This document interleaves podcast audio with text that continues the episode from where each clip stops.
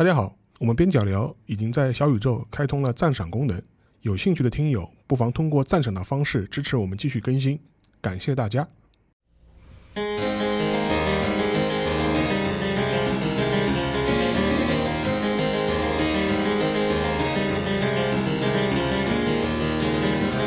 各位听众，大家好，欢迎来到本周的边角聊。这一期啊，我们请到了小 P 老师和郑世亮来聊一个他们上一期啊大获成功的一个系列，就是那个科学史系列。之前就是他们在策划这个科学史系列的时候，第一次聊的是哥白尼嘛。聊之前其实他们都是非常淡定的，就觉得哎呀，我们这一期就是完全是重新聊的，也不指望多受欢迎。结果没有想到，就是放出之后啊，就是说这一期节目啊，哎，点击量居然还都不错。而且甚至就是在我们的历代各期当中啊，其实也算是比较靠前的这样一期节目啊，甚至好过我们寄予厚望的阿森纳的。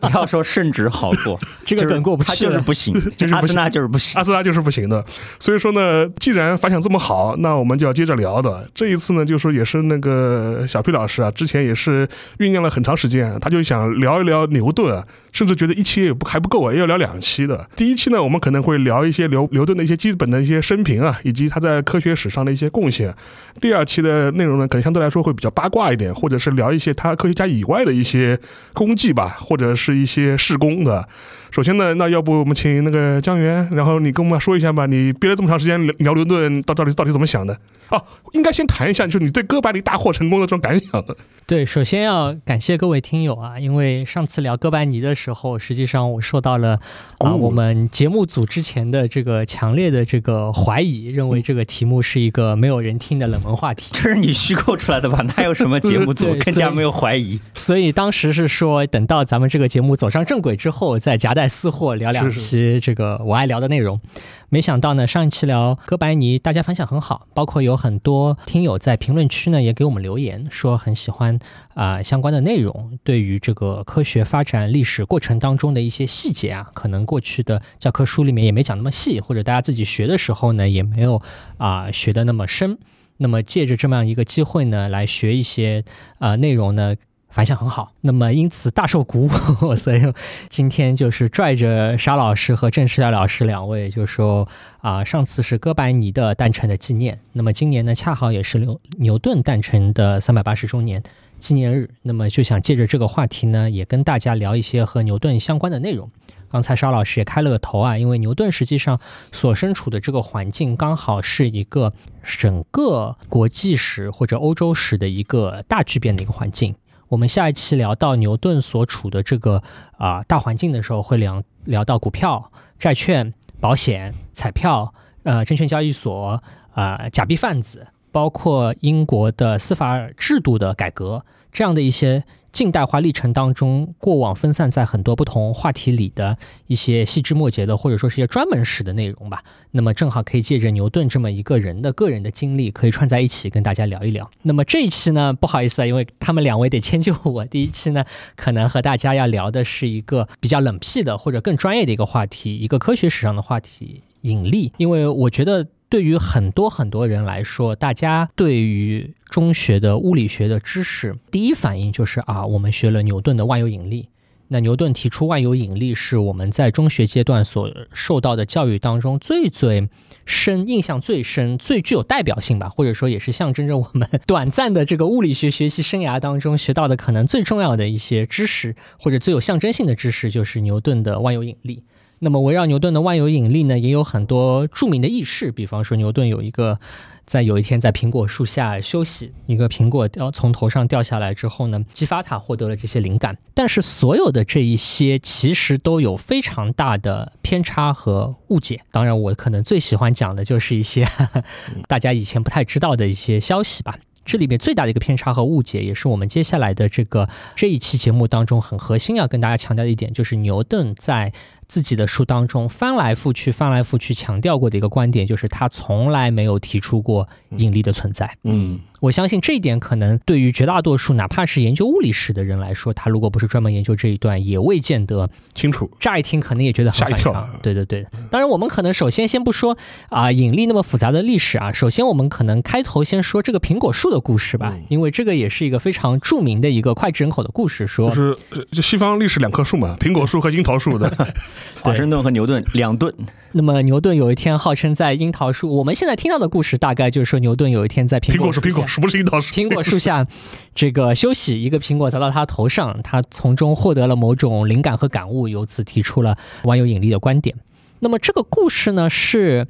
有所来源的，不是完全虚构的。大家，我相信大家可能也会看到有一些公众号上的辟谣小文章，说这个故事是虚构的，如何如何。这个故事呢，其实有所来源，是牛顿自己在晚年的时候。据说啊，是牛顿的一个亲戚，什么侄女婿啊，或者这样子一个不远不近的亲戚，跟牛顿的某个传记作者曾经说过，说，哎，牛顿晚年曾经跟我讲过，他有一天在哪里哪里的一棵苹果树树下休息啊，苹果掉到他头上如何如何。那么看来这个故事呢，还是有所来源的。那么这个故事更加广受传播的一个很重要的推手是伏尔泰。嗯，伏尔泰当时作为一个法国人，跑到英国去游历了一番之后呢，带了很多英英国的先进经验、先进思想回法国去做宣传的时候呢，就把牛顿作为了其中很重要的一个宣传的对象吧。那么在这个伏尔泰在法国进行广泛宣传的过程当中呢，牛顿和苹果树的故事就成了一个啊，当然我觉得大家都知道啊，到了法国你这个八卦传起来就刹不住了，那就成了一个最有名的一个段子。现在法国人还会添油加醋。对，现在大家到剑桥大学，号称还能看到那棵树吗？还能看到一棵树，这个也是很多去英国去旅游的一个。打卡点，打卡点，对吧？你说去剑桥大学，你去看啥呢？好像也不是很明白。但是，哎，那个树你总得去一下，拍个照，也算是去过剑桥大学了。但是这个事情应该是假。呃，为什么是假的呢？其实有一个特别简单的原因，就是引力问题是一个在牛顿之前已经被充分讨论的话题。那么，这个充分讨论的话题不是说到了牛顿的时候突然获得了某种特殊的灵感，而是在牛顿之前，这个问题已经困扰了欧洲科学家几百年的时间了。那么这个困扰是来自于亚里士多德的。咱们上次聊哥白尼的时候，其实也略略提到过一，就是呃亚里士多德是最早提到关于物体下落问题的思想家吧，或者叫早期的这个科学家。亚里士多德的理论呢，现在大家也经常拿来鞭尸，说这个是一个错误的理论，就是越重的东西下落的越快。那么他本人的理论其实要比这个略复杂一点。他本人的理论说啊，物体下落是一种自然的运动。那么自然的运动呢，啊要遵守某一种规律。这个规律呢是说，当中所含有土元素越多的，那么土元素的自然运动是向着地心的运动。那么这个速度。这个自然运动当中，这个元素的多少和它的速度的快慢似乎存在某种线性的关系。嗯那亚里士多德也做了很多的现在人可能未见得知道的一些排除情况，比方说他亚里士多德已经预见到了有阻力的存在，他明确说啊，如果有一个阻力在，那么这个阻力是需要被考虑进去的。所以大家以前很容易就是听到一个反驳说，哎，亚里士多德这个人好傻哦，他都没想过羽毛下落的慢是因为羽毛有阻力。其实亚里士多德是想过这个问题的。不是说他没有考虑过这个问题。那尽管如此呢，亚里士多德所谓的这个东西越重下落越快呢，好像还是一个从上古流传下来的一个名人名言。嗯，当然我相信啊，二位如果是看这个政治学或者研究哲学的人，完全可以想象，这个某一个上哲先贤在某本书里面写了一段话，其实是有很多不同的含义解读的，只是科学史对这个问题没有搞得那么复杂。那我相信大家如果是看政治哲学的话，完全可以想象亚里士多德在某一本书当中某一段说了一句怎么怎么样的话，是可以从各个不同的角度正过来反过去的解读出千千万万种不同的含义的。而且仿佛每一种含义都有很多似乎很有道理的这个学术的这个讨论之处吧？到底这个话是一个明着说的话呢，还是一个所谓隐微叙事呢？还是说要说反话呢？其实，在古典学的领域当中是有很多的讨论的。但不管这些吧，至少亚里士多德所说的这些内容呢，就变成了一个大家讨论问题的背景。但是这个背景到了伽利略，到了啊哥白尼的时代，其实老早老早已经受到了非常多的冲击。那么其中最大的一个冲击是大家对于运动的认知，或者说大家对于物体下落运动的认知呢，发生了很大的变化。因为在亚里士多德的年代，物体下落的运动是一种自然运动，嗯，不需要讨论它为什么，嗯，东西它自然就会下落。那么更进一步讲呢，亚里士多德还说过一种运动是自然运动，就是星辰的运动。这个星辰的运动是个圆周运动，也是不需要说明为什么的，它运动就运动了。这就仿佛说石头是坚硬的，或者火是热的，或者苹果是红颜色的，这个就是一种特点嘛，对吧？或者说它的一种特性嘛。这种特性本身，大家就不需要再进一步的去追问为什么，或者说大家当大家去追追问为什么石头是硬的，或者冰块是冷的的时候，所想象当中的为什么是另外一些更复杂的关于物体性质的啊物体本质的一些问题，而不是讨论说运动的原因是什么。但是这种关于自然运动的观点，到了伽利略的一代，其实已经发生了很大的变化。伽利略可能是一个非常有典型性或者代表性的人，因为伽利略自己多多少少还认为说圆周运动是不言而喻的、自然的，而直线运动是需要被解释的，所以就会有一个大家经常听说的一个迷思嘛，就是说所谓这个啊运动是需要有一个力在推，它才作为一个维持运动的原因。但是到了伽利略之后的一代人，其实情况就发生了很多的变化。当时有越来越多的人就会认为说，哎，圆的运动可能是一种。受力的运动或者需要解释原因的运动，而直线运动就变成了一种自然而然的运动。这个和我们现代人的认知其实就很像了，对吧？我觉得我们很多人从小吧，哪怕没有学过物理学，都会有一个不言而喻的认知，因为大家耳濡目染，就会说啊，直线运动是很自然的。不需要说明原因的，牛顿他老人家已经跟大家讲过了。而圆周运动好像需要解释原因。那这个所谓自然的运动是在什么时候发生转变的呢？关于什么是自然的运动啊，什么是运动的自然状态或者物体运动的自然状态的改变呢？其实，在牛顿之前的一代人已经发生了很大的变化。所以说，到了牛顿的年代或者略早于牛顿的年代，大家就会有一个非常大的困惑或者困扰，就是物体下落是不是有一个。原因在哪里？或者我们需要为物体下落找到一个原因，或者这也在这样子语境下就会存在着一个很重要的问题，叫做重力是什么？嗯嗯，什么叫重力？对吧？重力是物体下落的重的原因，或者重下落的一个一个力的影响，叫做重力。尽管大家对于什么是重力没有一个很更深刻的一个物理学上的认知，但是什么是重力这个问题呢，已经是一个大家很认可的一个值得讨论的问题了。这里可以。插一嘴啊，这两年因为大家听到了很多这个唯史论，这个本来是一个要 又要开始鞭打核心老师啊，我们可能以后也许有机会可以聊一聊的话题啊。之前已经讲过好几次，说哎唯史论有很离谱的观点。最近我听到了一个很有趣的一个唯史论的话题，说啊牛顿的万有引力是从中国那里剽窃去的。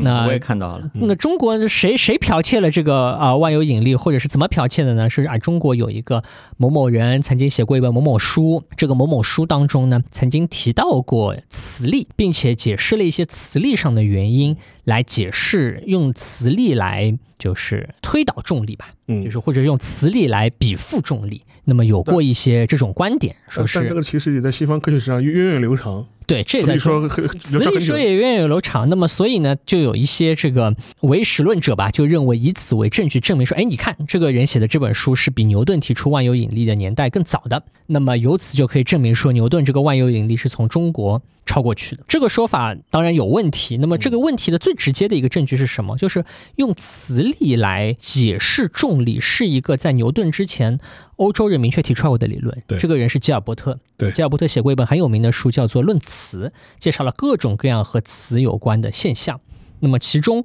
吉尔伯特提出过一个猜想，就是说磁力或者类似于磁力的这种玩意儿吧，我们不知道是什么物理学上玩，类似于磁力这个玩意儿可以来解释这个重力。那么由此，而这本吉尔伯特的词学书呢，实际上是随着西方的传教士传入到中国来。嗯，那么由此也就变成了国内的一些明朝人说：“哎，你你是从哪里获得的一个知识？说哎，有一个磁力可以来啊解释重力问题或者比附重力问题。实际上是有个很明确的传承，就是吉尔伯特所写的《论词》的这本书。对，那么讲到这一点，也就大家就可以很自然的理解说。其实所谓的引力问题是有源远流长的历史的，引力问题不是一个啊，到了牛顿他老人家特别聪明，一拍脑袋就就想到的一个问题。相反，这个这个问题是一个被长期研究的问题，而且呢，在近代科学史当中已经变成了一个很重点的、很火热的一个话题。只是说，大家对于这个火热的话题如何从何而入，如何去解答，并没有一个特别好的想法，或者说，并没有一种特别强有力的体系而已。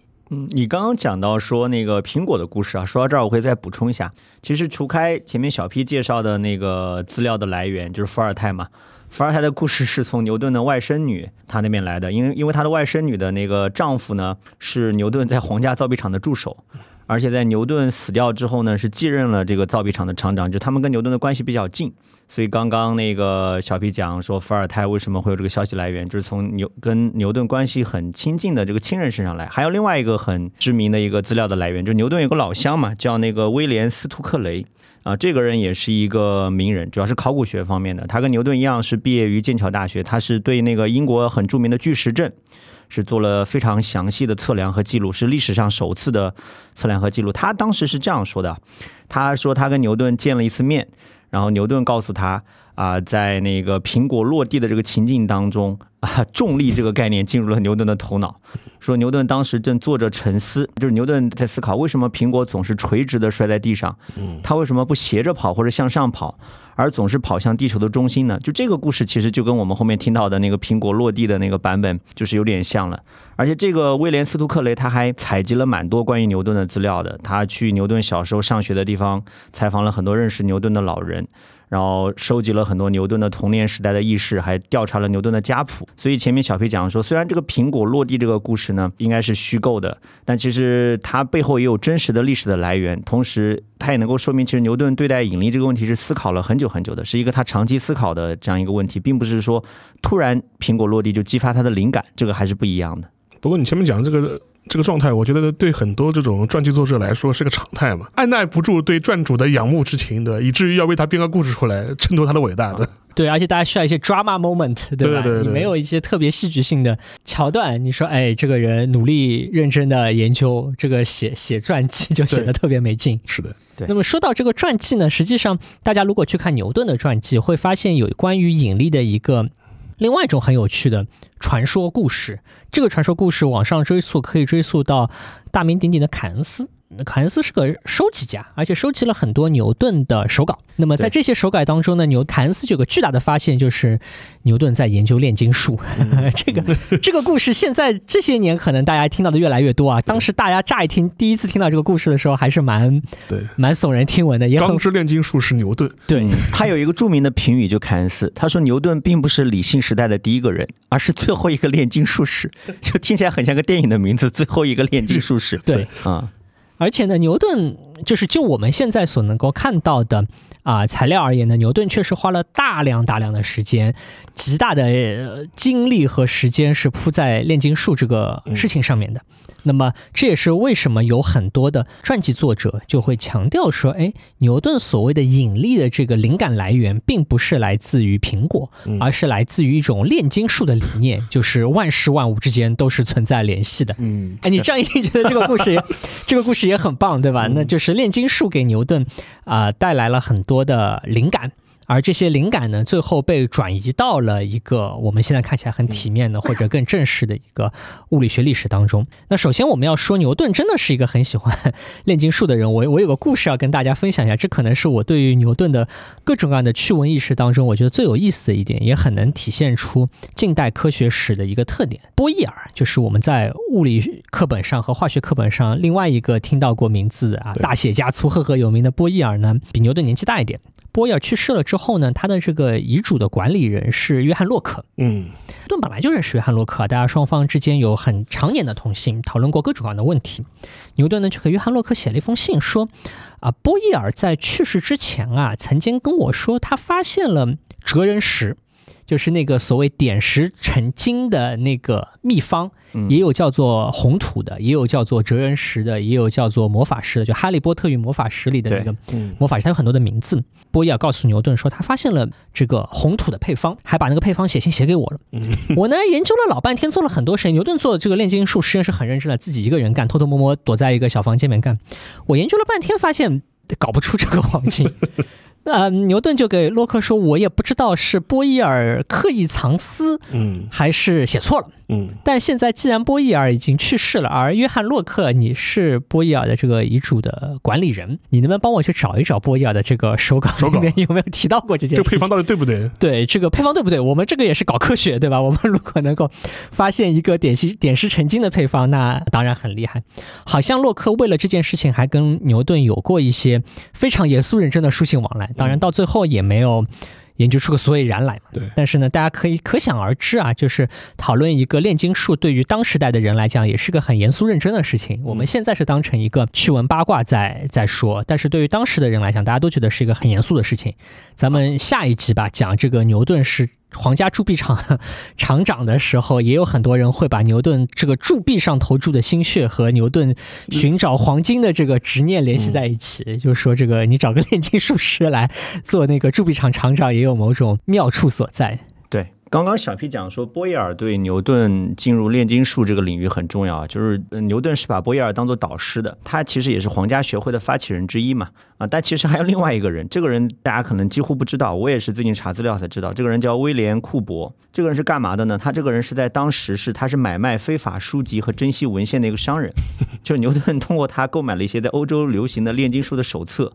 然后在这个人的引荐之下呢，就进入了一个非常隐秘的炼金术的小圈子啊。就当时欧洲搞炼金术这个东西呢，其实是一个带有相当程度的神秘色彩的这样一个活动。嗯，就那些炼金术士他们互相交往或者发表著作的时候，都是使用假名的。所以史料记载说，牛顿当时有一些跟神秘 人物的一些神秘会面啊，我们就推测他可能就是在跟某些炼金术士是会面。然后当时的炼金术是有一整套这种非常神秘、非常复杂的术语和理论体系的啊，比如说他们会用太阳来代表金啊，用用月亮来代表银，用水星来代表水银。然后那个炼金术当中的那些化学反应呢，他们也是有一整套神秘的原理来解释的。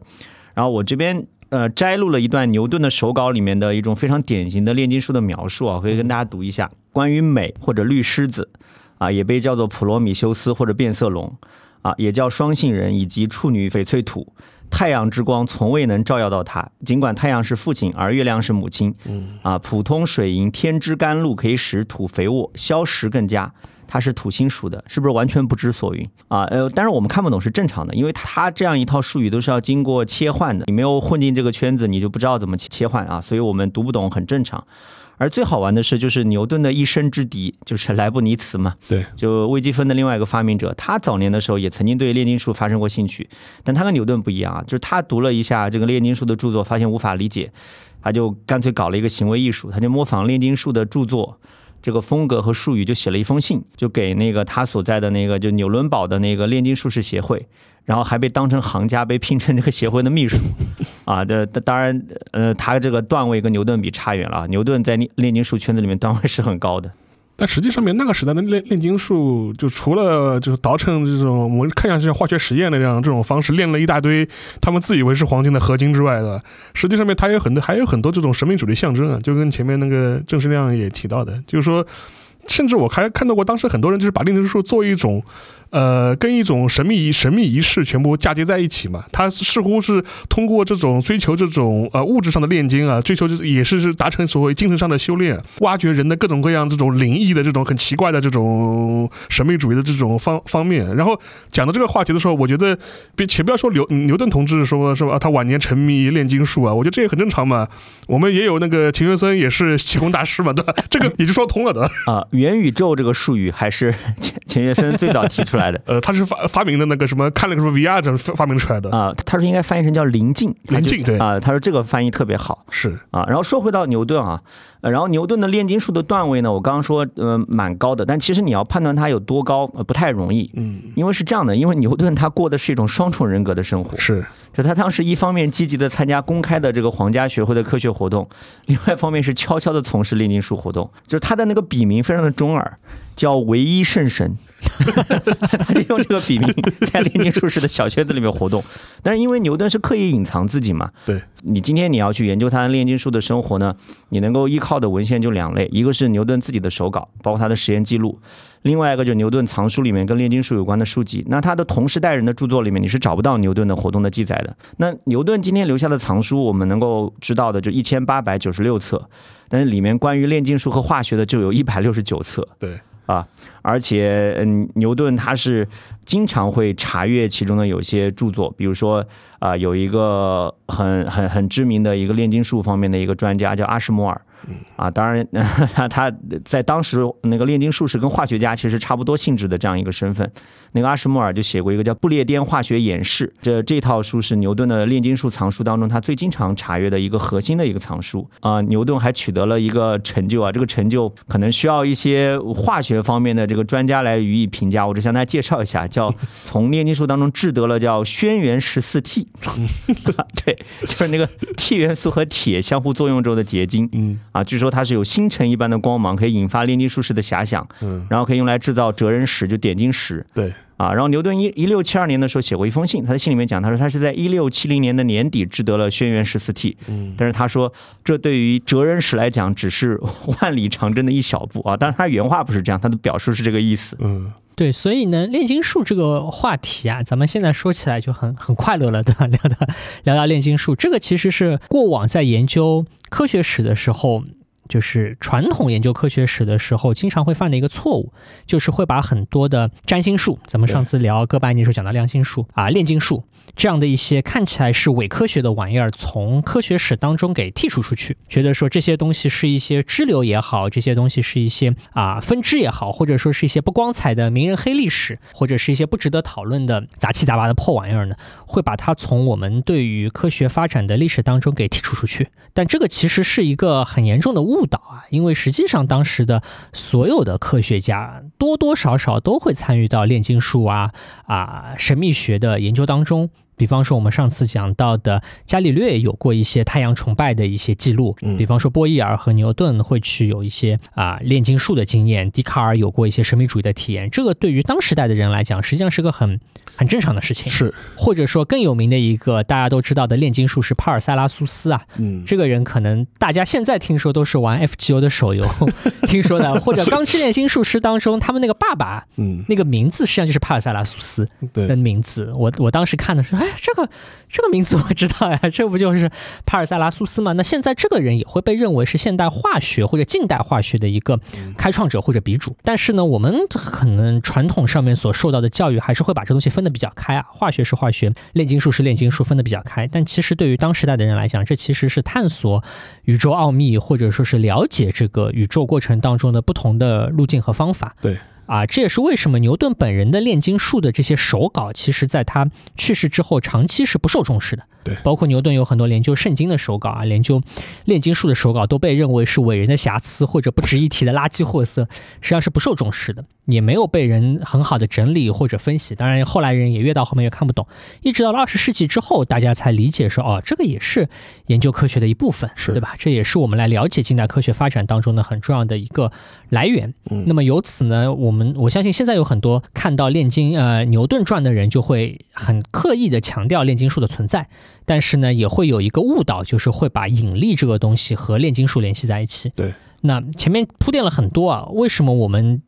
斩钉截铁的说，这些东西都和炼金术啊也好，苹果也好，都和引力没有关系呢。啊，我们说回正题，是因为牛顿实际上本人在他的书当中反反复复的强调，他根本就没有提出过引力。嗯，这是个很反直觉的一个说法。我先给大家念两段话，这个话可能有点冗长，但是其实还蛮平实的，大家听了就能够理解。他在《自然哲学的数学原理》的序言当中，牛顿是这么说：“他说，我把力称之为吸引的或者推斥的，是没有区别的。我是随便而无区别的替换使用吸引和推斥，或者任何一种趋向于中心的倾向的字眼。”因为我不是在物理上，而是在数学上考虑这些力的。那么在这个书当中的另外一段当中呢，也有这个话。他说：“我使用‘吸引’这个词是广义的，泛指物体相互趋近的啊一切天然现象。呃，我不想定义这些类别的物理属性，我只想研究它们的数字和量的关系。嗯，那么换言之，牛顿其实在这些声明当中反复强调的一点，就是说，对他来说，你叫推或者斥。要吸或者推是没有区别的，它只是一个数学上面便于大家理解，大家可以想象一下，说哦，好像这里有一个引力来解释他提出的万有引力的定律。但是呢，牛顿本人是拒绝来解释引力这个东西到底是什么的。那么，如果大家认为这些发言是牛顿真心诚意的一些有关科学发现的声明，那么自然就可以理解牛顿既然明确否定有引力这个东西的。存在，那更不可能说他获得了某种灵感或者获得了某种启迪之后才会提出所谓的引力的理论了。那这些所有的这些东西只是一种措辞上的说法，而不是一个精准的对于物理的一个内在本质的一个定义。嗯，对那之所以会有这个问题呢，其实涉及到一个非常巨大的难点，就是引力这个东西其实很神奇的。对于当时代人来讲很神奇，对于我们现代人来讲，我相信，除非大家是专业的物理学专家，也会觉得引力有很多很很神奇的地方。那么，我可以举两个很简单的例子。第一个例子，它跟磁力一样，它是超距作用。对就是它不需要相互接触。我们觉得我推了一个石头，石头往前滚很重，很简单；我抛出一个石头，石头往前飞，很简单。但是这两个东西之间距离很远，嗯，太阳和地球之间有那么远的距离，那它们这个力是如何传导的呢？磁力大家还能理解，因为两块磁铁靠得很近，但是引力的距离实在是隔得太远了。另外一个很神奇的现象就是，引力这个东西是不在乎当中有阻挡的。磁力大家可以想象，对吧？大家在如果在两块磁铁当中插入一个足够大的东西，那这个磁力好像就消失掉了，或者不发生作用了。但是引力当中，你你有一个太阳堵在当中，或者你有一个别的一些啊、东西堵在当中的时候，好像引力大家都是受到吸引的。那么由此而言呢，对于当时代的牛顿也好，对于当时的所有的科学家来好，都会存在一个非常大的困难和障碍，就是我没办法解释引力的物理学的理、物理学的基础或者物理学的一个机制是什么。不知道，说不清楚。那么这也是为什么牛顿要在自己的书当中反复的强调，或者说牛顿在自己的书当中比较正式的场合，反复的强调自己所提出的只是一种数学上的想象。他所描述的所谓我们现在讲的万有引力定律啊，或者牛顿三大定律啊，这些东西是一个数学概念，它是在描述我们眼睛里面所看到的各种各样形形色色的物理现象的一种数学上的一种关于 how 的一种解答。但是牛顿不想回答 why，为什么是这样的？它的内在机制是什么样的？所以呢，牛顿在所有的声明当中，还有一个最最最最著名的一个声明，就是说，迄今为止，我还从未在现象中发现重力的原因是什么，我也不杜撰任何的假说。就是我牛顿自己声称自己不想提出任何的假想性的假说，关于这个东西的物理本质是什么，只是想在自己的书当中强调引力是一种啊、呃数学上的概念，嗯，所以他才会说，哎，这只是个数学概念，你把它想象成一个推或者拉或者吸引或者随便什么玩意儿，你都不要望文生义，对吧？我我只是在提到一个数学上的概念。那么这个是牛顿在自己的著作当中啊、翻来覆去、翻来覆去所强调的内容。那么这个也可能是对于我们普通人来讲最最反直觉的一个概念，因为我们听说牛顿的这个书的时候的第一反应就是说，哎，牛顿发明了一个万有引力。那么很有趣的一点，就顺着这个话题就可以往前讲，就是虽然牛顿本人啊在自己的书当中啊反复表白说自己没有提出过物理意义上的引力，但是其实对于当时代的读者来说不是这么认为的。当时代的读者，这个是最有名的读者惠更斯啊，大家都知道的荷兰物理学家莱布尼茨，德国的物理学家，都在牛顿的书当中读出了引力的味道。这个其实是行文当中你拦不住的，对吧？就是可能牛顿自己心里面真心是觉得有引力的存在，所以呢，他们在这个书里面呢，实际上是读出了味道，就是说，哎，你牛顿这个人不老实，你好像纸面上面说这个推和拉是没有区别的。惠根斯后来就给牛顿写信说，哎，我已经研究过了，推和拉是不一样的东西。为什么不一样呢？因为引力，引力它是有一个指向的，它是指向，比方说啊宇宙的中心的。但是当你说推的时候，推是没有方向的，你好像是在虚空里面往外推一个东西一样的。这个推和拉在这个啊、几何上或者数学上或者物理上，其实它的含义差很多。但是呢，呃，牛顿不认这个账啊，牛顿这个不认。这个啊、莱布尼茨呢说过一个呃更有意思的话。莱布尼茨说，莱布尼茨给惠更斯有一封信当中就说，哎，我们之前研究物理学的时候啊，实际上面已经达成过一个共识，就是我们不要去编造一个我们不承认的东西。把一个大家搞研究研究不出来的东西，就说哦，这个是上帝带给我们的，这个是一种奇迹的现象，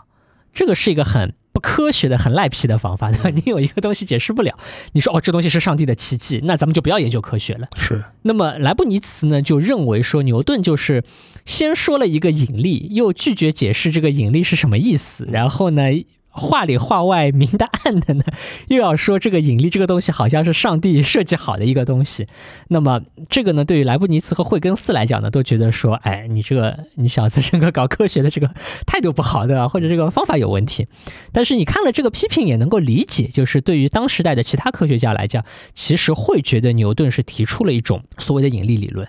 但是呢，这个当中的微妙之处，或者这当中的复杂之处就在于此。因为牛顿他老人家，你如果去啊直挺挺的问他这个问题的时候，他会翻来覆去跟你说：“没有，没有，我不是。”我没有，别瞎说，对吧？我我不承认，没有提出过这个东西。对对，当时欧洲大陆这些学者，他们会觉得牛顿在自然哲学的数学原理里面阐发的这样一种，就是没有经过中间物质的媒介的超距作用，就四个字是打引号的，就超就是超级的超，距就是距离的距，这种超距作用的观念，他们是很难接受的，他们会觉得有点神叨叨的。包括我们去看这个呃自然哲学的数学原理，它的拉丁文的原文啊，里面牛顿用的一个概念叫惯力。啊，它的意思是说，保持这个物体的运动状态不变的内在力。那当然，我们今天一般都只是说惯性啊，不说惯例。就牛顿确实对待这个问题呢，有点遮遮掩掩。但是这个问题，我读到的一些文献讲说，其实那个时候牛顿还是受到了笛卡尔的机械论哲学的影响啊，导致说他对这个东西还是一个比较模糊的一个没有清晰的认识啊。然后这里面又牵扯到一些跟胡克的一些比较复杂的一些恩怨的关系啊，我觉得我们也可以聊聊。对，胡克这个呢是另外一桩。著名公案就是所谓的引力到底是谁提出的？谁提出的？我们现在能够看到的一个故事呢，大概是这么讲：就是胡克有过一个所谓平方反比的一个想法，但是呢，胡克是个数学很烂的人。这个嗯，对，他老人家这个牛就牛在数学特别好。那个胡克呢，这个就可能有很多很好的直觉啊，或者一些本能上的一些猜想，但是呢，数学比较的烂，所以当时是胡克、哈雷和另外一个人呢，在讨论这个平方反比的这个概念的时候呢，有过一些。不成熟的思想。后来哈雷有一次就去问牛顿说：“哎，如果说是遵守这个平方反比的规则的话，那么这个物体的这个运动轨迹是怎么样的？”嗯。牛顿就脱口而出说这会是个椭圆，那哈雷就很震惊了。这个大家在科科学史上看到，这是最有名的一个段子。哈雷说：“你怎么知道是椭圆？”牛顿说：“我算过的。”那么哈雷就更震惊了，说：“你你你怎么算是？你你算过？你不跟我们说？你这个你搞了一个那么那么伟大的一个问题，为什么你你不告诉我们呢？”你就是哈雷就鞭打牛顿说：“你赶紧给我搞出版，对吧？你赶紧给我出这个东西。”那么为什么这里讲到椭圆很重要？就是因为咱们上一期聊哥白尼的时候，其实讲到过一个问题，就是开普勒发现行星的这个运动规。轨迹是椭圆，但是这个运动轨迹是椭圆是没有没有原因的，因为开普勒也是拿了一堆数据硬拼凑算算算算算，最后。或者我们用我们现在的话说，它其实是人为拟合出了一个曲线，说，哎，我觉得这东西是椭圆，但是这个椭圆是没有原因的。但是如果能够用平方反比的这个公式和椭圆这两样东西结合在一起呢，相当于对于这个行星的轨道给到了一个解释，或者给到了个原因。那么，所以对于当时的哈雷或者是其他的一些英国的科学家来讲呢，就别的就觉得这是个非常巨大的鼓舞，嗯，因为他们没有。足够的数学能力把平方反比关系和椭圆轨道这两样东西联系在一起，这当中有很多很复杂的数学技巧啊。那个我说实话，咱们也不懂，对了，所以说呢，我们这里也就略过不谈了。但是不管怎么说，就是牛顿是在哈雷的这个反复催促之下才起草了啊这个书。本来哈雷的初衷可能只是希望牛顿提出一个关于平方反比关系和椭圆之间的一些联系的数学技巧或者是一些解答，但是牛顿后来奋笔疾书，应该说是脱稿吧，疯狂脱稿了两三年之久，最后呢变出了一个煌煌巨著。这个煌煌巨著《自然哲学的数学原理》呢，就把整个的力学的殿堂给搭建起来了。那么这个搭建出来之后呢，除了胡克以外，所有的英国人就此闭口不言，只有胡克非常哀怨的表示说，这个主意最早是他想。出来的，但是坦白讲，就是大家如果看过《自然哲学的数学原理》啊，会注意到，就这个书是一个充满了复杂的数学计算的书，嗯，但同时呢，还充满了非常多长篇大论的论述。这个长篇大论论述有点像我们看那个哲学哲学书的感觉，还不是数学教科书或者物理学书，好像像是看哲学书，有长篇大论的一些论述。那这个东西拍在。胡克脸上的时候，我完全可以想象，这个和胡克说：“哎，我有一个，我有一个金点子，相比这个分量差距太大了。”嗯，有了理论的厚重感了。对，这个这个太厚重了，没没有人看得懂，那可可不厚重嘛？而且这个书还卖得很好，是一售而空。但你觉得，就是牛顿对引力这种态度，他是一种自我的回避呢？他是想避免一些学界上的麻烦？因为我一旦把这个概念就提出，正式提出来之后，我会面临这种同行的这种这种指责也好，或者是这种学术上的这种这这种争。争锋也好，他是做了一个采取回避的态度呢，自己卖了个小聪明呢，还是他自己真的就是没想清楚，所以说我就先不提这个事情了。我觉得两者皆有，两者皆有。首先，先说牛顿这个人啊，写书的时候是很计较。大家如果看牛顿的手稿，睚眦必报。对。不仅睚眦必报，就是他写书，他会把同样的一句话，就是翻来覆去写，誊写很多遍，对，然后每一遍誊写稍微改一点点措辞，嗯，然后又把这个再改一点点错字，再写一遍，再改一点点错，再写一遍，就是它是一个写写书的时候非常非常呃小心和。别扭的人，嗯，那么因此大家就会觉得牛顿的《自然哲学数学原理》第一版、第二版、第三版有很多很微妙的改动。这个很微妙的改动都是体现了牛顿自己内心的这个小骄傲或者小计较。这些东西我觉得对于啊科学史的研究者或者物理学的研究者来讲根本不 care，对吧？你这个话说成什么样子？我们只关心你的这个呃物理学的这个或者数学上的这个方法。但是如果是一个研究哲学啊思想史的人，或者是 研究这个文学历史的人，就就很熟悉这。这套了，对吧？你这个没。但是我觉得呢，还是要从要符合当时的语境啊。我们我们从星座学来 来考虑啊。他是他是一一六四三年一月四日生人的，是个摩羯座。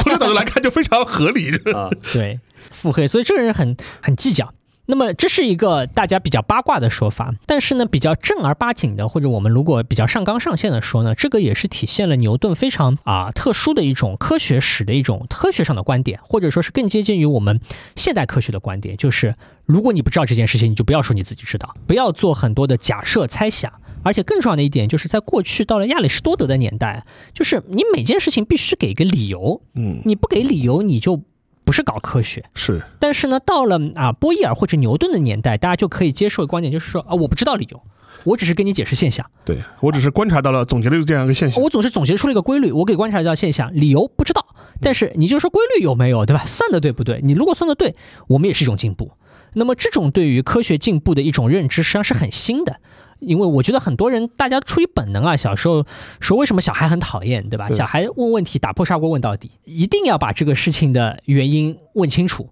你给他一个表面上的理由，他不满意，这个其实是更符合人类的这个认知的一种研究方法。我一定要给一个理由，哪怕我的理由是什么阴阳也好，气也好，上帝也好，上帝也好，我一定要有个理由。但是呢，到了啊近代科学当中，那个非常大的突破就是我不知道理由就说不知道，嗯，啊我就是一个猜想，所以牛顿这个所谓的我我不做猜想或者我不杜撰猜想，就变成了一个呃近代科学或者现代科学当中的一个有点座右铭式的一个话，嗯，就是我可以拒绝给一个问题做出一个本质的回答，或者不需要在本质问题上面在那个烂泥坑里面打滚，嗯，啊我可以跳出本质来只谈现象，只总结规律。啊，基于经验来做出总结，那么这样的一些内容呢，实际上是近代科学当中非常重要的一个部分。而这个部分呢，大家通常会把牛顿认为是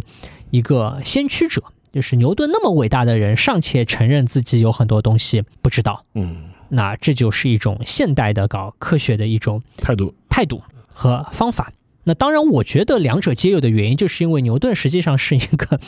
其实还是一个就是。斗心眼啊啊，搞心机啊，搞人际关系方面很计较的人，所以呢，我觉得是两者皆有。他说的所谓的我不杜撰假设也好，或者其他的一些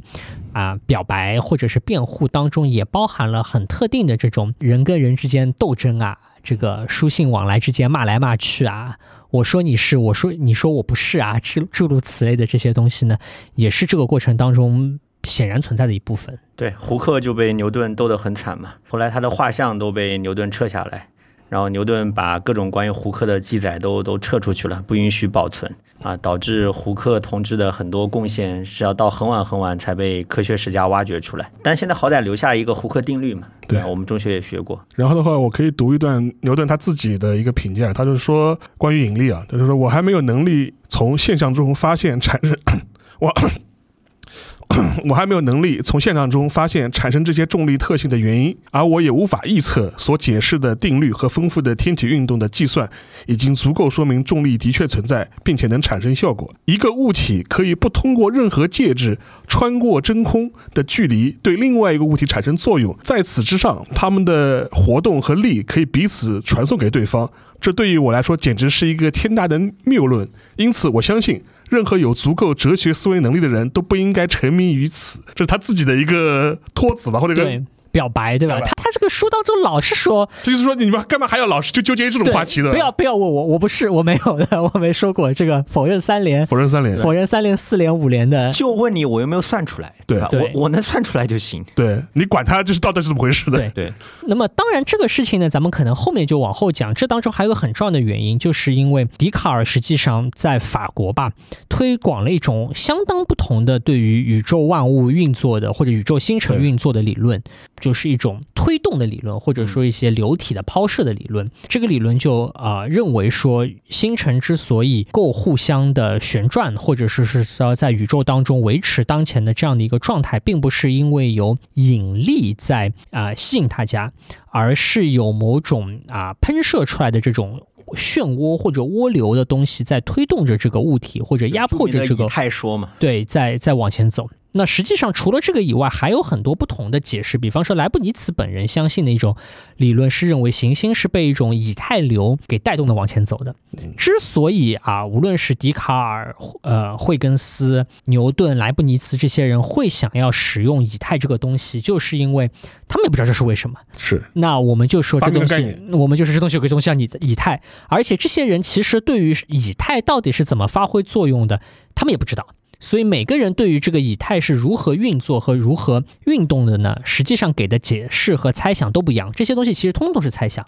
哎，我觉得他们这个以太这个概念，就是我们中国古人说的气。对对，其实就是这么回事。但是呢，之所以会啊讲到这个推动的理论，是因为这里还有一个大家很容易搞错的问题啊，就是很多人以为牛顿的这个自然哲学的数学原理一经发表之后，全世界的人就跪了下来，大家就纷纷认为说这个牛顿是如此的伟大，大家就心悦诚服的接受了这个观点。其实也是完全错误的。相反，实际上牛顿的理论当然在英国。确实很流行啊！当然，牛顿本人是皇家学会的会长啊，后来做到了。在英国，没有人敢对牛顿说个不字。但是，牛顿的理论实际上在德国、法国、荷兰这些地方，无非就是几种不同的相互竞争关系的理论当中的一种。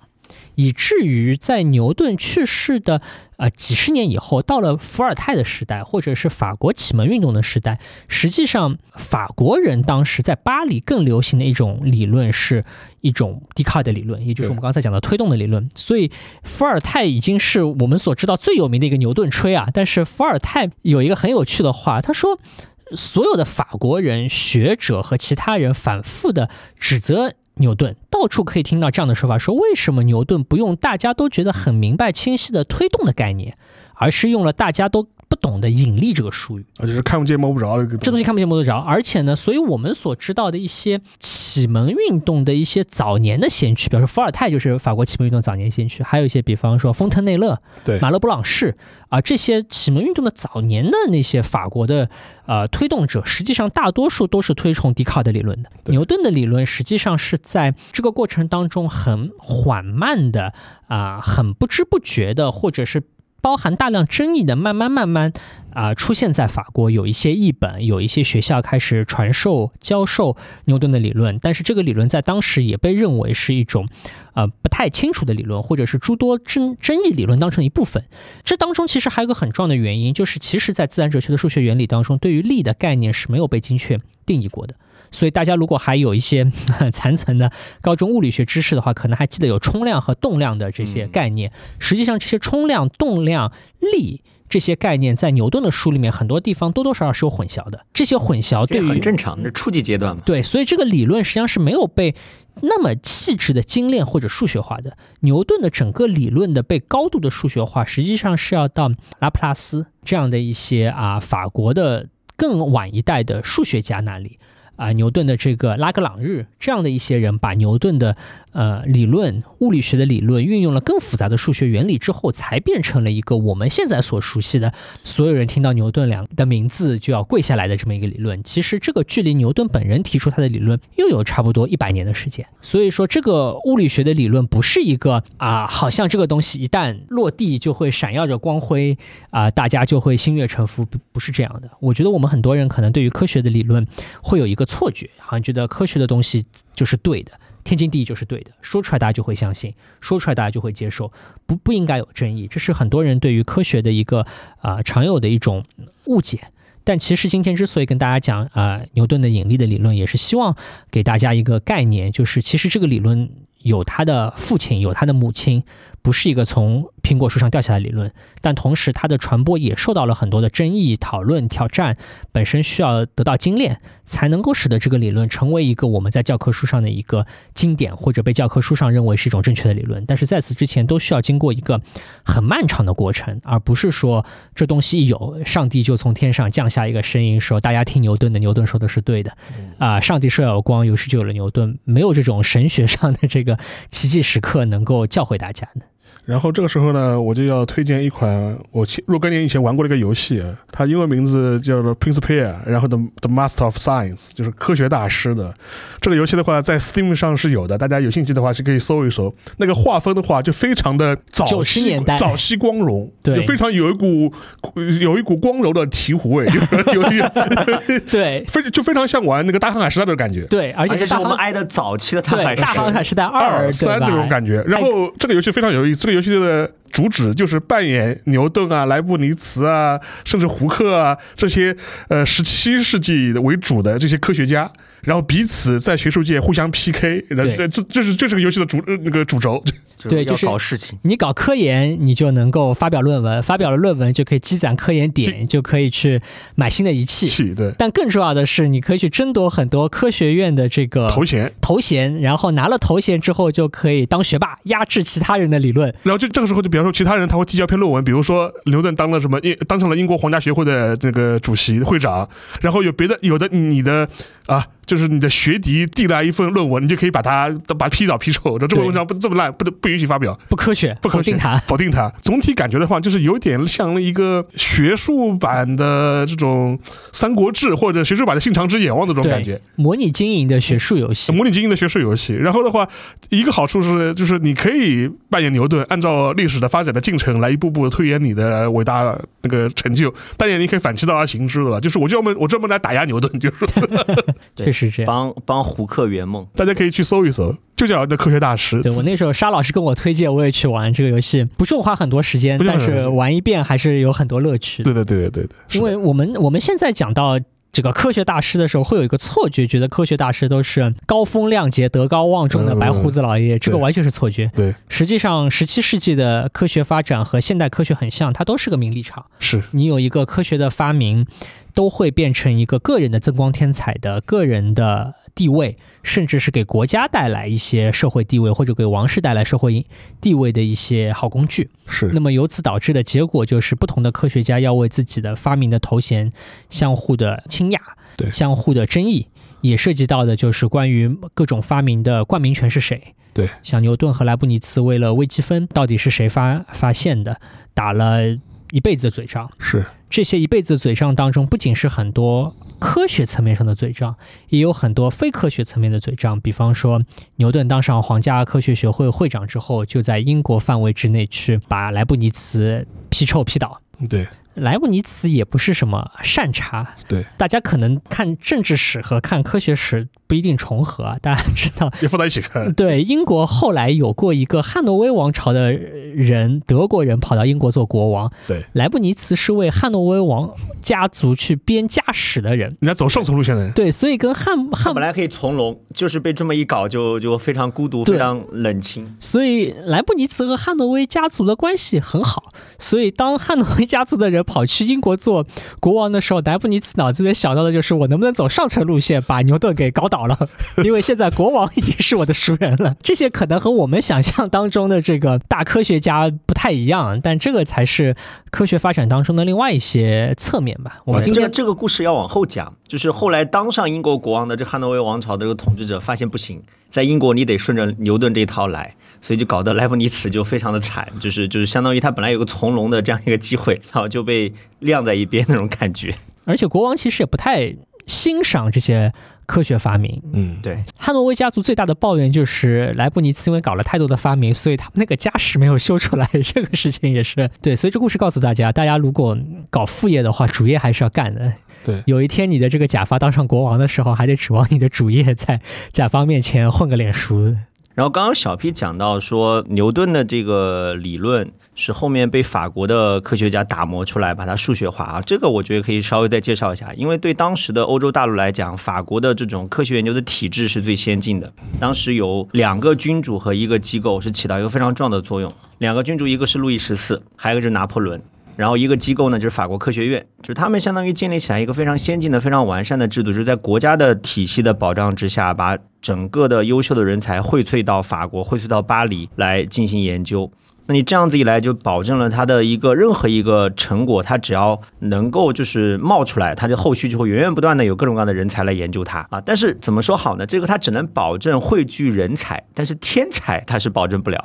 所以有人讲说，当时欧洲十七世纪最伟大的天才就是牛顿，和十八世纪最伟大的天才欧拉都没有诞生在法国，都没有进入巴黎科学院啊。因为当时巴黎是有一个这个这个这个国王支持的，就是巴黎科学院嘛，皇家科学院。嗯，这个就充分说明。体制的保障，很多时候我们用虎扑老哥喜欢讲的话，就只能保障下限，对吧？一个东西搞出来之后，一个体系搭建起来之后，一个理论发发现或者发明之后呢，它就有人才不断的去打磨它，保证下限。但是你要争取上限，说实话就是靠天吃饭。所以现在知乎上有个很好 玩的说法，叫“天不生牛顿，万古如长夜”。我们当年吹孔子的话，对吧？这个确实就是就是上天赏饭，对吧？他诞生在哪个国家你也说不好，就这样的一个概念。对我们以后也许有机会啊，看看咱们这两期的节目反响怎么样。咱们如果反响好呢，其实还有个很有趣的话题可以展开，就是牛顿的英国皇家学会和法兰西科学院其实走的是两个完全不同的路线。是的，英国皇家学会呢更像是一个科学家自己倒腾出来的组织，去像一个民间自治组织，对俱乐部，对像个俱乐部去争取这个上层的支持。所以呢，这个协会搞的东西都非常的。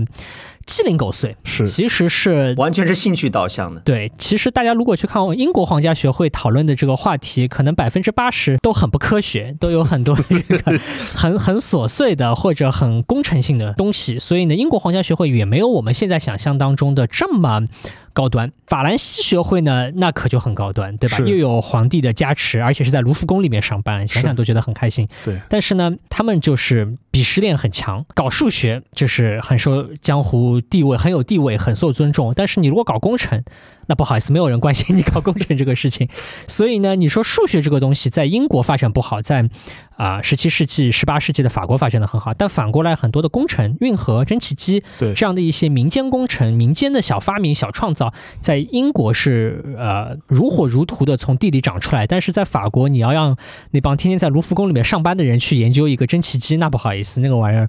在他们的鄙视链的底层的底层看都看不到的地方。这个就是走市场路线和走计划路线不一样的发展的途径。所以，我们后面干脆聊一期法国大革命与科学吧，我觉得这个也有的聊。就两个地方的这种。差异，我觉得这个英法各个方面都是一样的呀。你看，你你看看工部局跟这个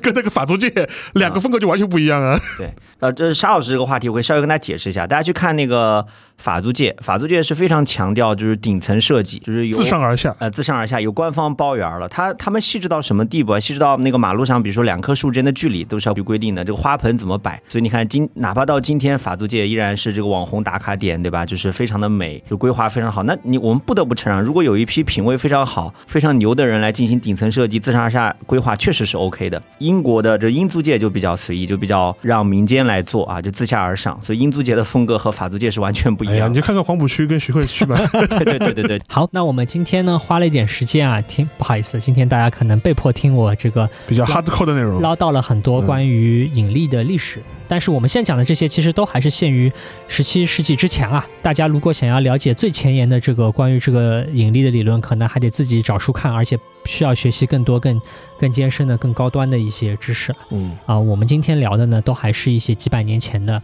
知识，或者是属于大家在初中阶段、高中阶段就能够理解、能够了解到的这么一些内容。嗯，那么希望呢，是借着这些讨论，能够。让大家理解我们现在所熟悉的这些科学知识是怎么样从一个原始的或者是一些观念的雏形，慢慢慢慢的变成一个我们在教科书当中被经典化的过程。这个过程当中既包含很多呃学科内部的一些发展和进步，也包含很多外界的影响。你需要跟皇帝打交道，和国王打交道，需要倾轧你的竞争对手，需要去骗取经费。那么这样的一些和外部打交道的事项呢，也是科学发展当中不可避免的一部分。嗯，那么今天借着这个话题呢，啊，讲一讲关于牛顿的内容吧。我们之后还会有一集来讨论牛顿作为名侦探牛顿。对对名侦探牛顿、刑讯逼供牛顿是一把好手的这些有趣故事。嗯，好，谢谢大家。拜。好，大家拜拜。